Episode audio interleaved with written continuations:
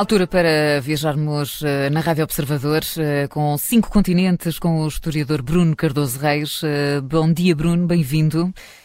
Olá, bom dia. Normalmente começamos uh, com alguns destaques da guerra na Ucrânia e vamos, uh, obviamente, continuar a fazê-lo, mas, Bruno, é impossível, uh, nesta altura, não darmos também destaque ao conflito que marca a atualidade entre Israel e Hamas. São duas guerras um, que até terão alguns pontos de contacto, não podemos dissociá-los por completo. Vamos olhar para as posições da Ucrânia e da Rússia face ao ataque à Hamas um, e com uma grande pergunta que todos fazemos. Que consequências é que este conflito pode ter para a guerra na Ucrânia? Uh, bem, essa é realmente a grande questão e a grande questão que, sobretudo, a Ucrânia se está também a, colocar. Uh, a Ucrânia mostrou aqui total solidariedade com, com Israel, que foi atacado, que, cuja população civil foi, foi massacrada. Uh, a Rússia tem posições muito mais equívocas e até, eu diria, do enorme cinismo e hipocrisia, com apelos à paz, ao cessar-fogo, ao respeito pela vida dos civis tendo em conta aquilo que a Rússia tem, tem estado a fazer na, na Ucrânia uh, no último ano e meio, enfim, realmente é, é, é incrível, uh, mesmo nós sabendo que a política internacional tem muito disto, não deixa de ser incrível este grau de cinismo e de, de hipocrisia, uh, mas a verdade é que, objetivamente, este conflito convém muito à Rússia e é potencialmente inconveniente para a Ucrânia. Eu acho que não é necessariamente assim, mas potencialmente é assim, Desde logo por isto, que é, nós estamos aqui a dar espaço a um conflito que, entretanto, eh, atingiu um enorme nível de violência, eh, que está ainda rodeado de imensas incertezas, que pode ter um impacto regional e global enorme, afetar coisas como, por exemplo, o mercado eh, do petróleo, portanto, os preços da energia, etc. Portanto, é normal que haja aqui um grande foco de atenção. Isto, aliás, permite, já agora, abordar aquele tema de mas porquê é que se está a dar tanta atenção à, Ucrânia e não se dá à Palestina? Portanto, era um tema recorrente aqui nos últimos meses, Bem, é porque era um conflito ativo, de enorme intensidade, era um conflito novo, era um conflito dinâmico e, portanto, as atenções concentravam-se aí. Agora, é, o conflito na, na, Palestina entre israelitas e palestinianos voltou a explodir com, com um enorme grau de violência é, e de incerteza, e, portanto, é, é, normal que se foquem aí as atenções e não, por exemplo, na, na Birmânia ou no Myanmar, onde também continua a haver uma guerra civil, não, por exemplo, na ocupação chinesa do Tibete ou do Xinjiang, portanto, é normal que seja assim, mas é realmente uh, um problema, uh, eventualmente, para, para a Ucrânia, é muito conveniente para a Rússia. Aliás, sabemos que o Hamas veio, no meio de toda esta confusão, teve tempo para exibir armas de origem ocidental e dizer que as comprou no mercado negro vindos da Ucrânia.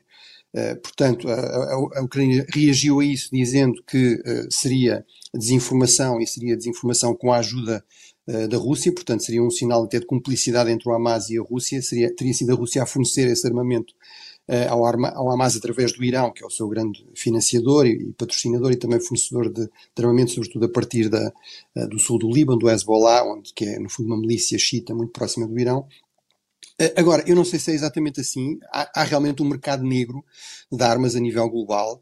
É possível aos ocidentais comprarem a K-47. Há casos vários históricos de, para operações especiais em que isso foi feito. É era possível aos soviéticos comprar armas ocidentais. Portanto, isso sempre existiu. Agora, o que é extraordinário, e me leva aqui a desconfiar, eh, nomeadamente desta desta informação vinda do Hamas é, é, é, que isso seja dito, ou seja, que quem compra no mercado negro, à partida não revela aos seus fornecedores, até porque se fizer isso, à partida, uh, esses fornecedores secam, não é? Acabam. Uh, mesmo os intermediários, que são aqui figuras indispensáveis e essenciais, uh, obviamente não vão querer voltar a fazer negócios com quem revelou aqui o, o segredo do negócio. Portanto, do ponto de vista do Hamas, é realmente muito estranho que se eles têm ali uma fonte magnífica de armamento clandestino, eh, que viessem revelar isso. E, portanto, acho que isso dá algum crédito realmente a esta ideia de que há aqui Uh, alguma cumplicidade, uh, nomeadamente por via da, das relações entre, entre a Rússia e, uh, e o Irão, de uma convergência crescente.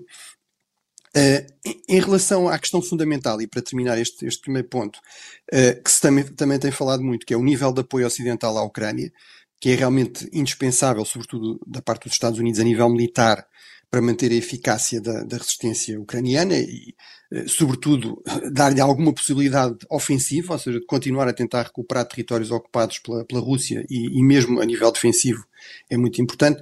Eu diria que para já, eh, e se este conflito eh, não se prolongar muito, essa questão não se colocará necessariamente, ou seja, os Estados Unidos têm capacidade financeira e militar para ajudar os dois, ainda por cima no caso Israel, Israel por regra tem sistemas de armamento extremamente avançados, dos mais avançados que os Estados Unidos têm, portanto não são sistemas que a Ucrânia tenha, por regra. Eh, pode haver aí alguma competição no campo das munições, sobretudo daquelas munições mais inteligentes, vamos dizer assim, eh, mas eh, eu diria que para já a questão não se coloca, pode-se colocar se o conflito se intensificar muito, entre, nomeadamente agora com a intervenção, uma intervenção terrestre em Gaza, que é sempre impossível de prever exatamente, e a questão pode eventualmente vir a colocar-se. Uh, acho que se coloca mais para já, e sobretudo esta questão a nível político, a nível de gestão de, da opinião pública, ou seja, de haver menos atenção àquilo que está a acontecer na, na Ucrânia, se calhar menos preocupação com o que está a acontecer na Ucrânia e menos predisposição para ajudar a Ucrânia. Uhum. Bruno, todos os dias temos falado, hora a hora, sobre esta guerra na, na Terra Santa. Voltamos aqui a ouvir alguns termos, alguns nomes que já não ouvíamos, pelo menos tão frequentemente, como Hamas, o Hezbollah, é uma boa altura também para puxarmos a fita atrás, analisarmos aqui o histórico deste conflito e é, é um conflito que tem também os Estados Unidos da América como personagem, uh, bem como os Estados hostis à volta de, de Israel. Ora, o secretário de Estado norte-americano Anthony Blinken deixou este aviso esta semana. Vamos ouvir. As Israel's defense needs evolve, à medida que as necessidades da defesa de Israel aumentam, vamos trabalhar com o Congresso para garantir que sejam atendidas. E posso dizer que o apoio que se sente é esmagador. Esmagador pelos partidos do Congresso que apoiam a segurança de Israel. Aqui em Israel e em todo o lado, reafirmaremos o aviso cristalino que o presidente Biden fez ontem. Para qualquer adversário, seja ou não um Estado, e que esteja a pensar em aproveitar a crise atual para atacar Israel, não o façam, porque os Estados Unidos estão aqui no apoio a Israel. O apoio incondicional dos Estados Unidos a Israel, aviso de Anthony Blinken durante esta semana. Bruno, eh, quais é que são afinal as implicações estratégicas que esta luta pode ter aqui na região e também globalmente, como vimos aqui com estes personagens que estão envolvidos também de certa forma?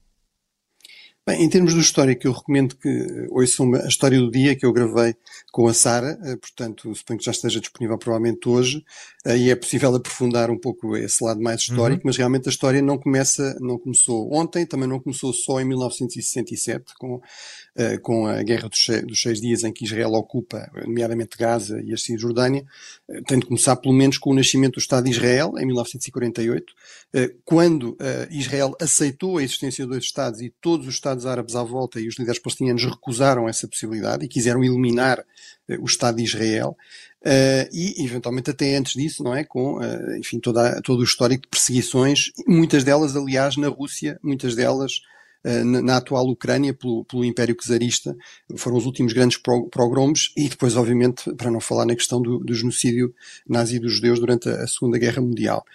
mas é realmente uma situação exemplar das, das tragédias da história, dois povos que são, no fundo, forçados quase a um, a um conflito, uh, e um conflito em que, infelizmente, os moderados, aqueles que querem negociar de um lado e do outro, nunca conseguiram ter suficiente apoio e, e convergir suficientemente numa, num, num, acordo no momento certo para, para isso ser uh, possível. Em termos também de histórico, é preciso uh, sublinhar isto, este, este ataque terrorista do Hamas é um marco histórico em termos da história do terrorismo, só é ultrapassado pelo 11 de setembro, em termos de número de mortos, e está praticamente empatado com os ataques do, Daesh em Tikrit e em, Sinjar.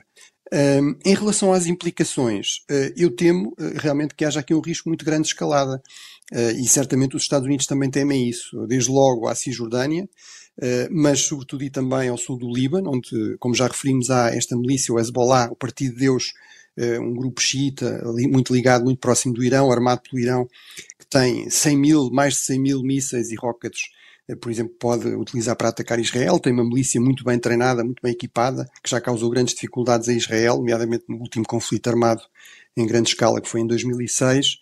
Uh, e, eventualmente, se isso acontecer, inclusive envolvimento, por exemplo, dos próprios Estados Unidos ou até do Irão, portanto, o, o conflito acabar por afetar, por exemplo, também o, o Golfo Pérsico ou Arábico, portanto, uh, a principal via de escoamento do petróleo de, dessa zona, e, portanto, realmente há aqui um risco enorme de escalada. Eu diria que as principais implicações estratégicas Uh, são, uh, em termos regionais, uh, e esse foi o, um dos principais alvos deste ataque, há muitos meses que se falava de negociações entre os Estados Unidos, a Arábia Saudita e uh, Israel, para um acordo entre a Arábia Saudita e Israel com concessões significativas aos palestinianos, mas nas últimas semanas uh, começaram a surgir notícias mais insistentes que, que, esse acordo seria possível e que poderia estar próximo. Uh, e, portanto, esse acordo basicamente afundou. A Arábia Saudita já veio dizer que estavam suspensas quaisquer negociações.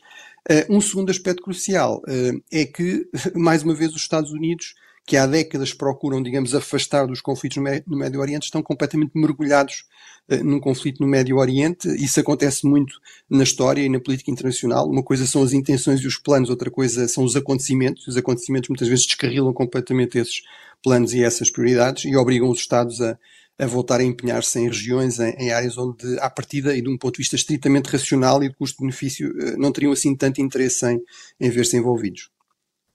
Bruno, resta a questão mais uh, imediata. O que vai fazer Israel? Está ferido no orgulho, está ferido no relevo que tem em termos hum, militares, tem ainda mais de 100 reféns por libertar que estarão em Gaza. Que opções militares tem Israel?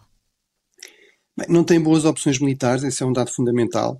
Obviamente, quando se diz que Israel tem o direito a defender-se, isso não pode ser interpretado, nem deve ser interpretado, e já foi muitas vezes esclarecido pelos Estados Unidos, pelos líderes europeus, que não significa um cheque em branco. Portanto, Israel continua a estar obrigado a tentar evitar o mais possível mortes civis.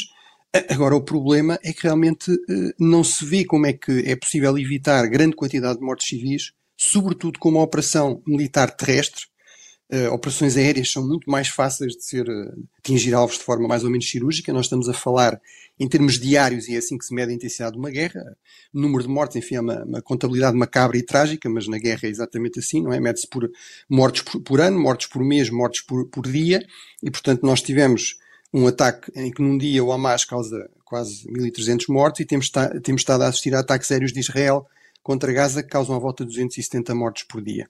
Portanto, eu temo que isto vai piorar muito quando as operações militares terrestres começarem. Agora, realmente não se vê de que outra forma é que Israel pode tentar recuperar reféns, de que outra forma é que pode tentar destruir o aparelho militar uh, do Hamas, que é muito claro a dizer que uh, não quer negociações, que quer o fim de Israel e fez esta operação terrorista, como eu disse, numa escala uh, nunca vista, ainda por cima visando deliberadamente maximizar, matar o máximo de civis com o máximo de requintes de crueldade para, no fundo, procurar também o máximo, uma retaliação emocional e, e desproporcional uh, da parte de, de Israel. É? Israel tem procurado evitar voltar a, a, operações militares em grande escala desde que abandonou a ocupação militar de Gaza em 2005. Mas, portanto, neste momento isso não parece possível. Agora, o que é que Israel pode fazer? Eu diria uma de duas coisas. Ou uma campanha de contra-insurreição clássica, ou seja, uh, começar, por exemplo, a partir do norte, aparentemente houve esse aviso, e no fundo fazer aquilo que se chama uma estratégia de manchadol e, portanto, ir limpando sistematicamente das estruturas militares do Hamas digamos, casa a casa, rua a rua, bairro a bairro, túnel a túnel, e ir avançando de, norte para sul e depois ir criando condições para a população civil ir regressando a essas zonas, digamos, limpas das estruturas do Hamas, ou pode fazer, digamos, raids em grande escala terrestres, mas sem a intenção, digamos, de, de ter uma presença mais, mais permanente. Mas em todo caso, eu acho que isto será extremamente difícil para Israel e não, não, não, não vejo aqui um desfecho rápido, garantido, fácil, uh, e, e, e, a, pior, a, pior possibilidade para, Israel seria ter de voltar, no fundo, a, ocupar militarmente Gaza, uh, com, uh, com o Hamas ainda ativo a fazer ataques de, de tipo guerrilha, terrorismo, emboscadas. mas, portanto, acho que essas são, no fundo, as duas hipóteses que, que eu vejo neste momento para Israel, e, e nenhuma delas é boa militarmente para Israel, nenhuma delas é boa também para, no fundo, os, os outros reféns do Hamas, não é? Aos mais de 100 reféns israelitas, e depois há uh, basicamente os 2 milhões de civis de, de, Gaza que o Hamas utiliza como, como escudo humano, como, como reféns também para tentar, no fundo, aqui dificultar a ação do, do, exército israelita. Bruno, vamos muito rapidamente a outros três temas nestes cinco continentes, mais focado hoje na, na guerra na Terra Santa, como, como era de esperar, incontornável. Vamos até aos Estados Unidos. continuam a enfrentar uma crescente polarização Agora há um problema de que a Câmara dos Representantes não consegue eleger um, um speaker, isto porque Steve Scalise falhou também a eleição. Sim, uh, portanto, temos agora uh, como candidato nomeado, digamos assim, uh, o Jim Jordan, que é um, é um congressista muito mais radical, muito mais trampista, muito mais hostil também à, Ucrânia e à, e à, ajuda externa e à, e à convergência com, e à procura de compromissos com aliados, mas não é de todo garantido que ele consiga vencer. Realmente temos o caos, digamos, no seio do Partido Republicano e temos sobretudo este grupo mais radical de trampistas que basicamente recusam qualquer tipo de compromisso até interno quanto mais externo. Uh, isto é muito uh, complicado do ponto de vista da credibilidade dos Estados Unidos. O, Congresso é, é obviamente essencial para aprovar, por exemplo, despesa, para aprovar, por exemplo, despesa militar, para ajudar a Ucrânia ou Israel. E, portanto, num contexto internacional destes, temos os Estados Unidos completamente distraídos, uh, digamos, com, com a extrema polarização, com esta, com esta guerrilha política interna. Olhamos, hum, Bruno, ainda nesta viagem dos cinco continentes para as relações entre China hum, e Austrália. Esta semana tivemos a libertação de uma jornalista sino-australiana, a Shenglei, estava presa na China por hum, três anos por acusações de alegada espionagem. Com esta libertação podemos falar de um de gelo nas relações entre os dois países? Sim, um certo de gelo, ou seja, não é um regresso às boas relações, nomeadamente às muito boas relações económicas que existiam antes desta Segunda Guerra Fria, mas é verdade que o anterior governo eh, conservador australiano eh, e, sobretudo, o seu líder tinha um estilo, digamos, muito pouco diplomático de política externa, criou imensos conflitos, por exemplo, até com a França, por causa daquela questão dos submarinos, mas no caso da China, por exemplo, no contexto do Covid, gerou uma série de polémicas que basicamente levaram a China a uma, uma guerra comercial aberta e também, eh, na prática, à tomada de reféns. Portanto, isto é uma coisa que temos assistido quer na China, quer na Rússia, que eu acho que é muito significativa do fim de uma certa era de globalização e de uma relativa segurança, uh, e, e, portanto, uh, temos esta jornalista que foi agora libertada, continua a haver um outro australiano, uh, também de ascendência chinesa, detido na, na, na China, mas, portanto, eu acho que é um sinal de que o novo governo trabalhista, que, que, está agora a fazer um ano, houve aqui um esforço para tentar ter relações um pouco melhores, fazer lá está um certo de gelo, nomeadamente nas relações com a China, e acho que isso resultou também já, digamos, num abaixamento desta guerra comercial e também certamente foi muito importante nesta libertação desta jornalista. Bruno, e terminamos uh, no Haiti isto porque hum, o Quénia vai enviar uma missão exploratória para este país para perceber como é que pode ser travada a crise de segurança. Uh, será que o Quénia vai mesmo avançar com esta missão policial? É uma missão que está aprovada pelo Conselho de Segurança da ONU. Sim, eh, já falámos aqui disso. Eh, felizmente a missão foi aprovada pelo Conselho de Segurança, mas realmente há alguma polémica sobre até que ponto o Quénia, eh, digamos, tem a capacidade para ser eficaz nesta missão policial, inclusive no interior do próprio Quénia. Os juízes vieram colocar questões, o governo veio dizer que o Parlamento certamente será chamado a pronunciar-se e, entretanto, a solução que foi encontrada foi enviar missões exploratórias. Foi assim que o ministro queniano colocou a questão, portanto não será apenas uma, podia-se dizer bem, se calhar é, é realmente é, é prudente mas aparentemente são mais. E, portanto, eu acho que temos de temer que isto seja aqui um mecanismo dilatório e que, mesmo depois de aprovada a missão, não seja certo que ela realmente avance, e sabemos que a situação no Haiti realmente é dramática, com 80% da capital, por exemplo, controlada por gangues armados. Bruno, ficamos por aqui esta semana, não há tempo para mais. Voltamos a viajar pelos cinco continentes no próximo sábado, como sempre depois do Jornal das 11. Até lá, Bruno. Obrigado, bom fim de semana.